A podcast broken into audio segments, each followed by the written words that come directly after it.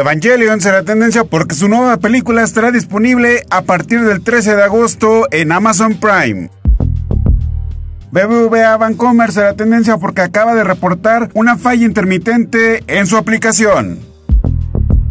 Transformers será tendencia porque se acaba de revelar el título oficial de la nueva película que se llamará Transformers Rise of the Beast. Escuela Naval Militar será tendencia porque se cumplen 124 años desde su fundación. Misael será tendencia porque Misael Domínguez es el nuevo jugador de Cholos. Todo esto es lo que será tendencia el día de mañana.